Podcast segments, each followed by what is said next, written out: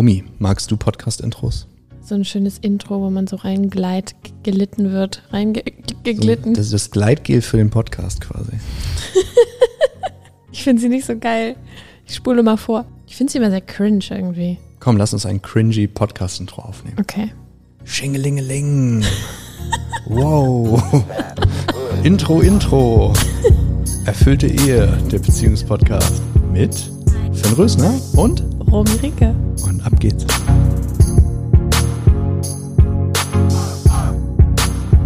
Erfüllte Ehe, der Schlüssel für deine Beziehung. Vor mir sitzt eine wunderschöne Frau, mit der ich voraussichtlich irgendwann mal Kinder haben werde. Und deswegen möchte ich heute mit dir, Romy, über ein Thema sprechen, das ähm, sehr viele Menschen betrifft, die sich bei uns auf, für ein Coaching bewerben und ähm, mit uns in Zusammenarbeit eingehen. Und zwar ist es sehr, sehr häufig so, dass Paare, nachdem sie ihr erstes Kind haben, eine massive Veränderung erleben in ihrer Beziehung und ja, irgendwie Sachen nicht mehr so sind wie vorher. Wirklich? Wirklich? Naja, also ich meine, ähm, du sagst das jetzt so selbstverständlich, weil du halt aus der Expertenrolle drauf schaust, aber viel, ich meine, ich glaube, viele Menschen würden wahrscheinlich sich nicht mal für das Kind entscheiden, wenn sie wüssten, was mit ihrer Beziehung danach passiert. Es ist nicht so, dass die Leute es unbedingt bereuen, das Kind zu haben. Das hat ja in sich einen ganz großen Wert, den es mitbringt, eine ganz große ähm, Freude, so ein Kind ähm, wachsen zu sehen. Aber ja, die Beziehung muss sich eben anpassen. Ich möchte gerne mit dir über die Gründe sprechen, warum eben bei vielen das scheitert. Hm. Mir ist dazu gerade so ein Bild gekommen. Ähm, stell dir mal vor, wir sitzen hier zusammen, so wie jetzt. Also stell dir nicht vor, sondern wir sitzen zusammen. Und jetzt kommt, egal wer, eine weitere Person hier rein. Der ganze Vibe würde sich verändern. Du mhm. würdest in eine andere Rolle switchen, ich würde in eine andere Rolle switchen, wir als Paar würden in eine andere Rolle switchen, die Person würde wahrscheinlich in eine andere Rolle switchen als vorher, als sie noch alleine war. Und das ist so das, was passiert, wenn einfach ein Mensch dazukommt. Und dann ist es auch noch ein Kind, was diese ganzen Hormone und diese ganzen diese ganzen Gefühle im Mama und Papa auslöst. Ähm, und das trifft auch noch aufeinander. Das heißt, wir spielen schon je nach, je nach ähm, Konstellation, je nach Mensch ähm, eine Rolle. Und die verändert sich, die ist sehr fluide. Und dann kommt da so ein Wesen rein, was uns maximal Hormoncocktail verschafft. Obviously ist es dann completely anders. Es ist ja so, dass wenn Paare sich also gemeinsam Veränderungen angehen, sei das, also der erste Schritt, der häufig einen Riesenbruch reinbringt, ist, ähm, na gut, sagen wir, der allererste Schritt ist, es vergeht Zeit. Also man ist nicht mehr am Anfang dieser Idealisierung, sondern der Alltag kommt. Man hat mhm. gemeinsamen Alltag, das ist vielleicht der erste Schritt. Die nächste Steigerung davon wäre das Zusammenziehen. Weil jetzt erlebe ich mich wirklich die ganze Zeit und mein Rückzugsort ist halt immer mit meinem Partner in gewisser Sicht. Also mhm. idealfall hat man irgendwie auch die Möglichkeit, andere Zimmer zu nutzen oder einen weiteren Ort, an dem man, an dem man, was jetzt ist, eine Ferienwohnung oder was weiß ich, mhm. ein Ort oder eine Hütte. Ja, eine, eine Hütte in der Elbe, kann ich empfehlen.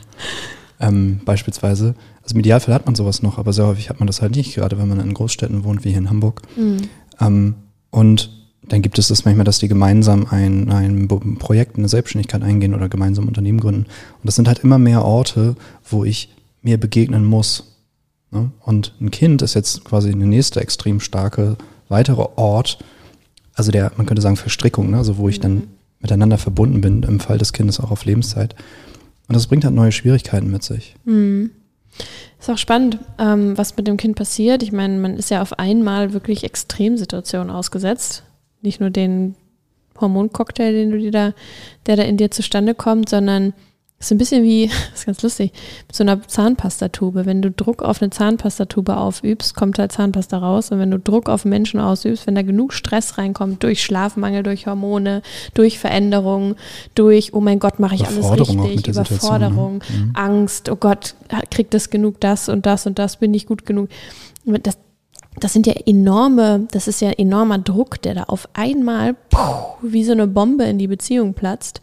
Und ähm, ja, je nachdem, wie gut du halt vorher schon geübt hast, so dich unter Stress, ähm, dich gut zu umsorgen, für die, also dich, dich selbst und äh, deine, deine Umgebung, ähm, da wird, da wird halt ja sichtbar, inwieweit du da kompetent schon dran gearbeitet hast, an deinen Stressthemen und an deinem, wenn du unter Druck stehst. Es fallen ja auch manche Sachen einfach weg. Ne? Also angenommen, sie ist jemand, die sich sehr gut mit durch Arbeit stabilisiert hat. Also angenommen, sie hat sehr viel Anerkennung durch ihre Arbeit bekommen. Sie hat ähm, Probleme, die sie hat, nicht fühlen oder sich nicht mit auseinandersetzen müssen, weil sie die Möglichkeit hatte, sich immer wieder in Arbeit zu stürzen. Nehmen wir mal an, sie ist selbstständig im Extremfall, um was häufig die größten Belastungen sind. Ähm, jetzt bin ich schwanger und ich muss meine Arbeit reduzieren. Mhm. Im Idealfall tut man das auch. Gerade bei Selbstständigen ist es leider nicht immer gegeben. Aber nehmen wir an, sie ist angestellt, wird freigestellt. Ähm, sie ist jetzt wirklich hochschwanger. Ja, auf einmal habe ich nicht mehr die Möglichkeit, mich eben abzulenken mit diesen mhm. Dingen. So, mhm. dann ist die, das Kind da. Auf einmal habe ich eine ganz neue Rolle, die ich einnehmen muss. Ähm, und auch hier fällt mir halt diese Quelle weg. Das ist eine, ich könnte jetzt wahrscheinlich mit der Zeit eine ganze Liste generieren von, von Faktoren, die wir halt im Coaching isoliert haben. Ähm, aber es gibt halt diese starke Veränderung der Situation und sehr, sehr häufig führt das zu neuen Schwierigkeiten, für die es keine Blaupausen gibt, oder zumindest für die Leute keine Blaupausen haben, sagen wir so. Mhm. Ähm, was meinst du mit Blaupausen? Ja, so wie eine, wie eine Anleitung, wie du damit umgehen kannst, also was wichtig ist, wie man sich vorbereitet. Ich meine, es gibt im Endeffekt keinen Elternführerschein. Ja. Oder, so ähm, ein Blueprint. Genau, also weil mhm. vielleicht hast du vorher sogar eine lange Phase der Stabilität gehabt. Also ich höre das sehr, sehr häufig, dass Paare bis zu dem ersten Kind eine lange stabile Phase hatten. Ja. Natürlich mit Höhen und Tiefen, aber grundsätzlich haben die einen Lebensstil gefunden, der funktioniert. Also jetzt kommt eine neue Situation sagen wir mal, mindestens einer von beiden ist damit überfordert. Und der Fehler, den jetzt viele Paare machen, ist, sie machen ihren Partner dafür verantwortlich. Mhm. Warum? A, hat er mir das Kind gemacht oder hat das Kind äh, ja mit mir quasi in die Welt gebracht. Mhm. Ähm, und es gibt auch eine Sehnsucht nach der Situation, die vorher da ist. So. Unser Hirn hat auch immer das extreme Bedürfnis, alles zu verstehen. Also Verständnis ist für uns unglaublich wichtig, damit wir nicht verrückt werden. Und egal, ob es stimmt oder nicht, wir suchen uns irgendwas, um die Situation zu verstehen. Eine unerklärliche dann, Situation ist viel verstörender genau. als eine, die ich mir fälschlicherweise erklären kann. Genau, und fälschlicherweise könnte dann sein, dass ich meine Partner oder meinen Partner die in Anführungszeichen Schuld gebe, dass es jetzt alles anderes, äh, anders ist. Ja, ich würde nicht sagen, in Anführungszeichen. Also viele würden sagen, ja, natürlich ist mein Partner schuld. Mhm. So, es ist eine Frage des Charakters, aber das ist halt für deinen Selbstwert die sehr einfache Krücke, die du eingehen kannst. Ja, es ist eine sehr einfache, sehr kurzfristige und nicht sehr langfristig funktionierende Lücke. Das Problem ist halt, wenn du jetzt sagst, mein Partner ist schuld, dann sagst du effektiv ja, meine Beziehung ist schuld. Heißt effektiv, du greifst deine Beziehung an. Also dich. Also dich. Weil genau. das Glück deines Lebens ist das Glück deiner Beziehung. Ich hatte mal einen, einen Post, ähm, Post gemacht auf äh, Facebook, glaube ich.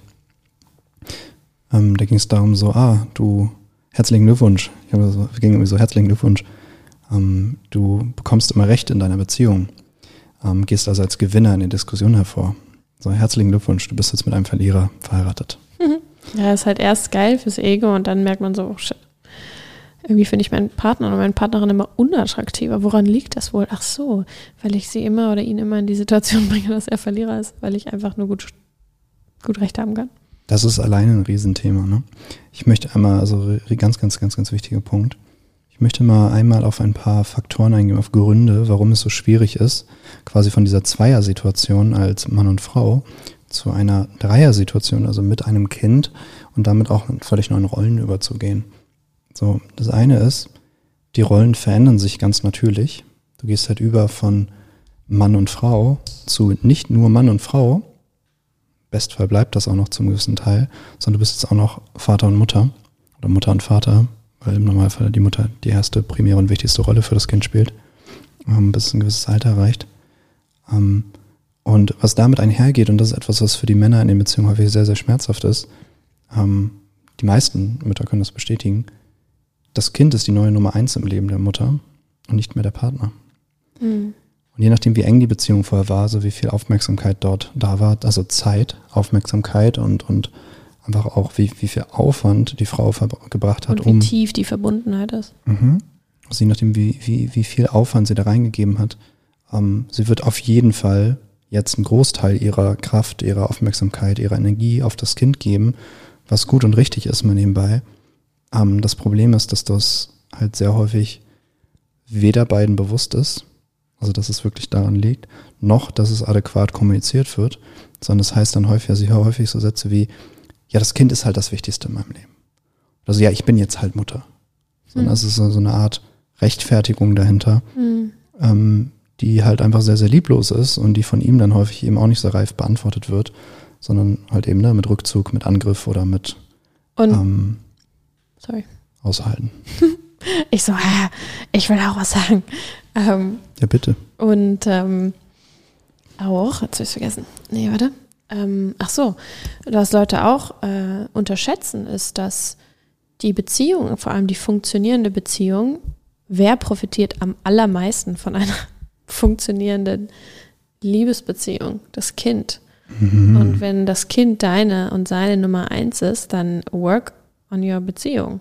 Also das, das ist das effektivste, nachhaltigste und schönste, was du für dein Kind machen kannst. Und das ist halt kurz gedacht irgendwie nicht so klar. Aber deshalb denken wir ja nicht nur kurz, sondern wir denken langfristig, idealerweise, und verstehen, ah, okay, es lohnt sich, meinem Partner entgegenzukommen, meiner Partnerin entgegenzukommen, damit es unserem Kind gut geht und damit es idealerweise ein tolles Beispiel von Liebe mit in sein Leben nimmt. Also die, das ist auch ein ganz großer Fehler. Also Eltern, gerade heutzutage, ich meine, früher wurden Kinder eher vernachlässigt in der Tendenz von sozusagen, was haben Eltern für Fehler gemacht. Heute werden sie häufig überbehütet, also übertrieben kontrolliert, es wird übertrieben für sie geplant, es wird übertrieben irgendwie versucht, einen idealen Lebenslauf herzustellen. Das ist ein Thema für sich, ne, Erziehung. Aber ganz grundsätzlich führt es dazu, dass der Fokus halt viel zu sehr beim Kind ist. Und was das Kind aber eigentlich braucht, ist halt ein Rahmen, in dem es sich entwickeln kann, ein Rahmen, in dem es Kind sein kann. Und von dort aus entwickelt es sich von ganz alleine Richtung des Erwachsenen. Und eben zu diesem Rahmen gehört ganz grundlegend, also, also wenn man sich, wenn man sich anschaut, was maßgeblich für das Glück und die Zufriedenheit des Kindes verantwortlich ist, ähm, da würden Menschen sehr unterschiedliche Sachen antworten. Aber es ist wahrscheinlich weniger, wie viel Geld ihr habt, ähm, was ein legitimes Ziel ist, Sicherheit für das Kind auch darzustellen und so weiter für euch.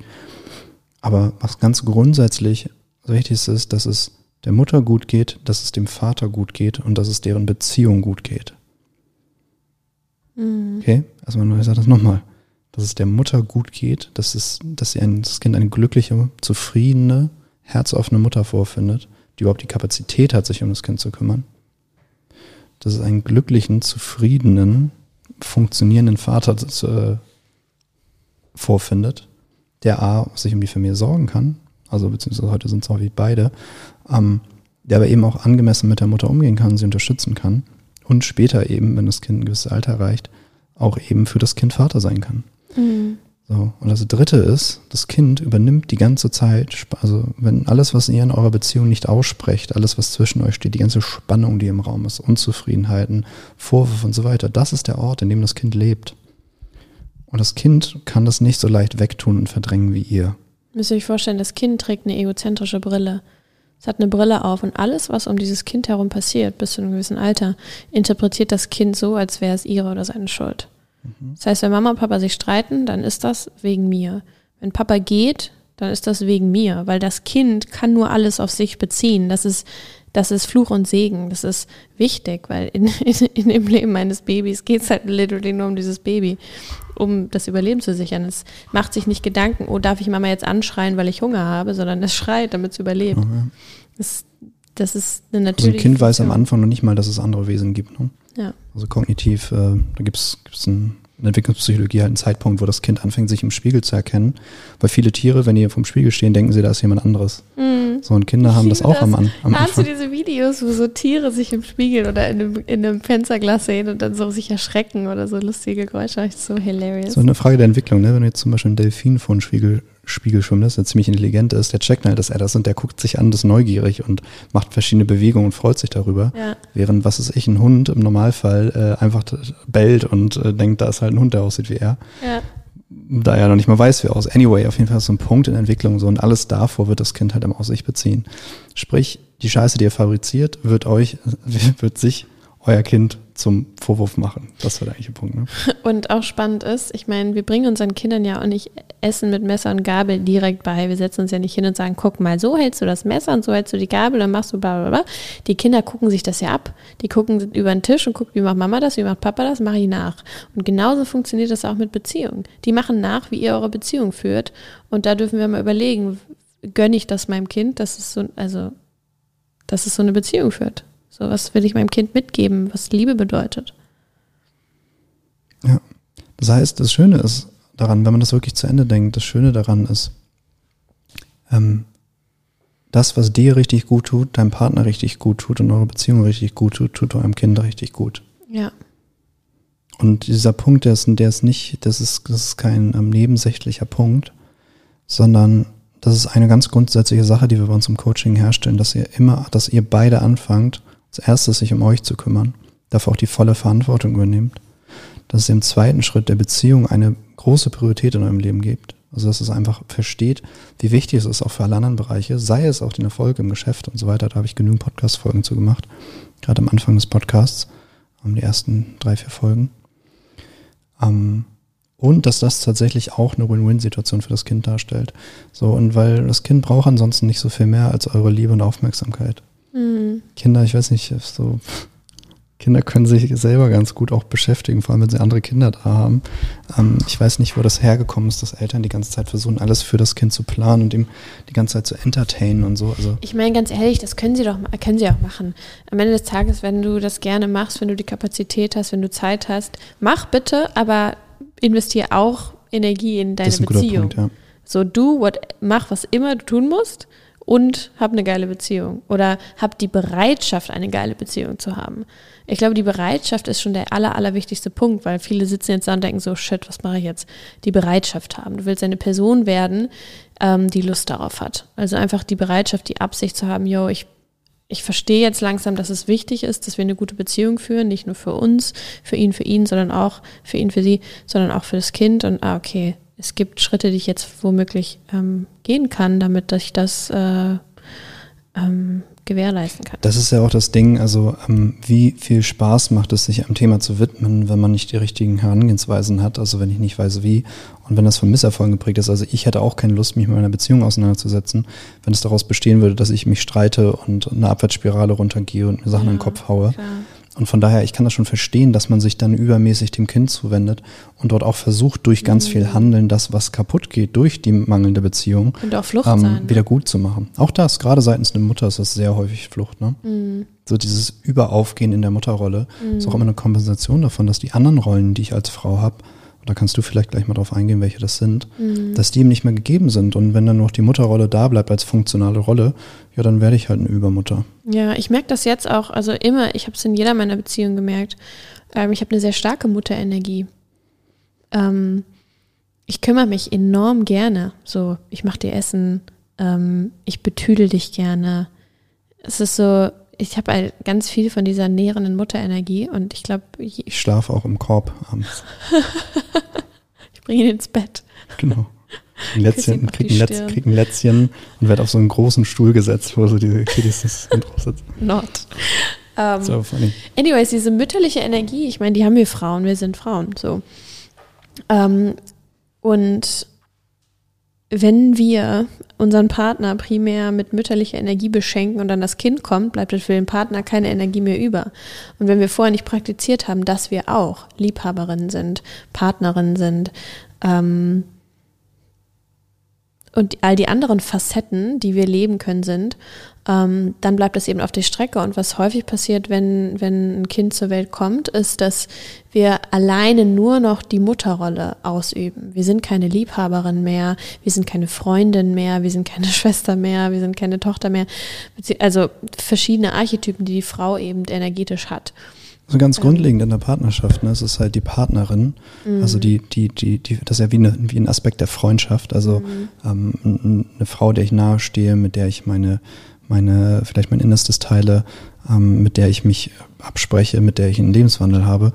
Dann gibt es die Liebhaberin, das ist alles, was Nähe und Sexualität betrifft. Mhm. Das ist eine Anziehung zwischen den beiden da ist, dass eine Polarität da ist, dass wir mhm. aufeinander stehen, dass wir uns sexuell ausleben können miteinander. So, und im dritten ist es dann halt Mutter und Vater. Und mal nebenbei, das ist ja auch nicht nur eine Rolle, die man gegenüber dem Kind einnimmt, sondern es ist ja auch normal, dass man sich gegenseitig bemuttert und bevatert. Mhm. Leider häufiger als nicht ungefragt und unreflektiert. Aber ganz grundsätzlich, du lenkst mich ab, wenn du so ein Quatsch Du bist noch bei der Liebhaberin-Rolle hängen geblieben, nehme ich an. Ich sag dazu jetzt nichts. Anyway, ähm, Romy lenkt mich gerne ab, ähm, was eher leicht fällt.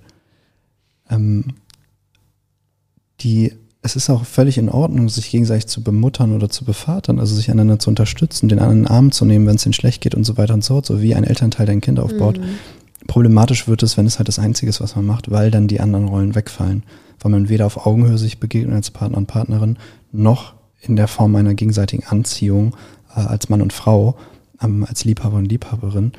Ähm, so, wenn diese Rolle aber sehr präsent ist bei euch, also angenommen, was ich sehr häufig erlebe, das hat auch viel mit unseren Männerbildern und so zu tun und äh, mangelnden Vaterfiguren, aber sehr viele erwachsene Männer lassen sich übermäßig bemuttern von ihrer Partnerin. Mhm. Was ist echt, die räumt denen alles hinterher, die organisiert für die, ähm, die kocht für die, die ist, ist quasi erst in seinem Job, ist er vielleicht ein Mann, aber zu Hause hat er halt eher so eine und wahrscheinlich siehst du es nicht direkt bei dir, aber achte mal drauf. Wie viel von dem, was ein erwachsener Mensch eigentlich machen könnte, macht deine Partnerin für dich? Oder hat sie zumindest den Eindruck, dass sie es tun müsste? So. Ähm, und das wird definitiv sich verändern, sobald ihr ein Kind habt, weil sie jetzt auf einmal einen Ort hat, wo sie ganz natürlich ihre Mutterrolle ausleben kann. Sie wird weniger Akzeptanz haben dafür, dass sie jetzt auch noch deine Mutter sein soll. Mhm. Und sie wird auch einfach nicht mehr die Kapazität haben. Also eben, wollte gerade sagen, sie wird halt einfach nicht mehr die Energie haben, weil sie nicht mehr schläft. Für die ersten Monate so. Das, ja. Ey, ein Mensch auf Schlafentzug und sie hat noch Glück, weil sie hat die Hormone und äh, die Hormone machen die Frau einigermaßen funktionstüchtig und natürlich die ganze Oxytocin und was da alles rumschwirrt, wenn ein Baby ist. Ähm, aber es ist ein guter Punkt. Wer hat das nochmal gesagt, dieses amazing Zitat ähm, über Range? Weißt du noch? Das Zitat über Range? ähm, Range. Äh, irgendwie Range is healing oder so. That you have a range. War das ach so, ach so, so. Ja, ich, ich, weiß auf jeden Fall, was du meinst. Also im Endeffekt, es geht darum, dass du beides kannst, das meinst du, ne? Dass du alles kannst, dass du, dass du eine Range hast, dass du eine weite, was heißt das auf Deutsch? Dass du Kontrast hast, dass du Facetten ausleben kannst, dass du dich nicht auf einer, auf einem Film festfährst. Mach das, mach das mal für normale Menschen verstehbar. Ja, dass du, ähm, dass du nicht nur, nicht nur eine Rolle hast, dass du nicht nur Vater bist, dass du nicht nur Mutter bist, sondern dass du eben auch noch immer die gleiche Person, Person bist mit deinen ganz vielen verschiedenen tollen Facetten. Also beispielsweise ähm, zwischen der Rolle einer Mutter und der Rolle der Liebhaberin gibt es halt eine starke Polarität. Also eine Mutter hat ganz andere Qualitäten als eine Liebhaberin. So, also wenn wir jetzt uns die, die sexuell anziehendste Frau vorstellen für einen Mann, dann ist es nicht die Mutter, die sich um ihn kümmert, dann erst ein kleiner Junge. So, oder noch. Depends. Um, um, ja, there's a fetish for everything, but ähm, also beispielsweise die wenigsten, die wenigsten Frauen haben als sexuelle Fantasie einen Mann, der die ganze Zeit für sie verfügbar ist, alles macht, ähm, sich kümmert und sie wie ein kleines Mädchen behandelt. Das stimmt. So, also das finden, das finden die wenigsten attraktiv. Sondern was du jetzt gerade mit Range meinst, um das nochmal aufzufassen, ist, wenn ich Mutter sein kann und Liebhaberin sein kann, dann ist es auch kein Problem, Mutter zu sein. Mhm. Verstehst du, was ich meine? Mhm. So, oder wenn ich, äh, wenn ich väterlich sein kann und fürsorglich und liebevoll gegenüber meiner Partnerin sein kann, dann ist das auch kein Problem. Aber wenn ich nur das sein kann, muss ich mich nicht wundern, dass die sexuelle Anziehung wegfällt. Mhm. Weil die wenigsten Frauen wollen mit dem Papa schlafen. Mhm. So. Und deswegen muss es halt auch eine Ebene von Mann und Frau geben. Ja, absolut. Und das soll in keinster Weise, keinster Weise irgendwie pushy sein, ihr müsst und bla bla bla bla. Das ist hauptsächlich an Menschen gerichtet, die unzufrieden mit genau diesem Top, mit genau diesem Thema sind. Ja, also du kannst einfach belegen, auf Dauer über viele Kontexte funktioniert das, was Range hat. Also das, da, also deine Flexibilität gewinnt auf Dauer. Ja, Kontrast. So. Finde ich bin gespannt, wie das dann ist, wenn wir, ähm, wenn unser erstes Baby kommt.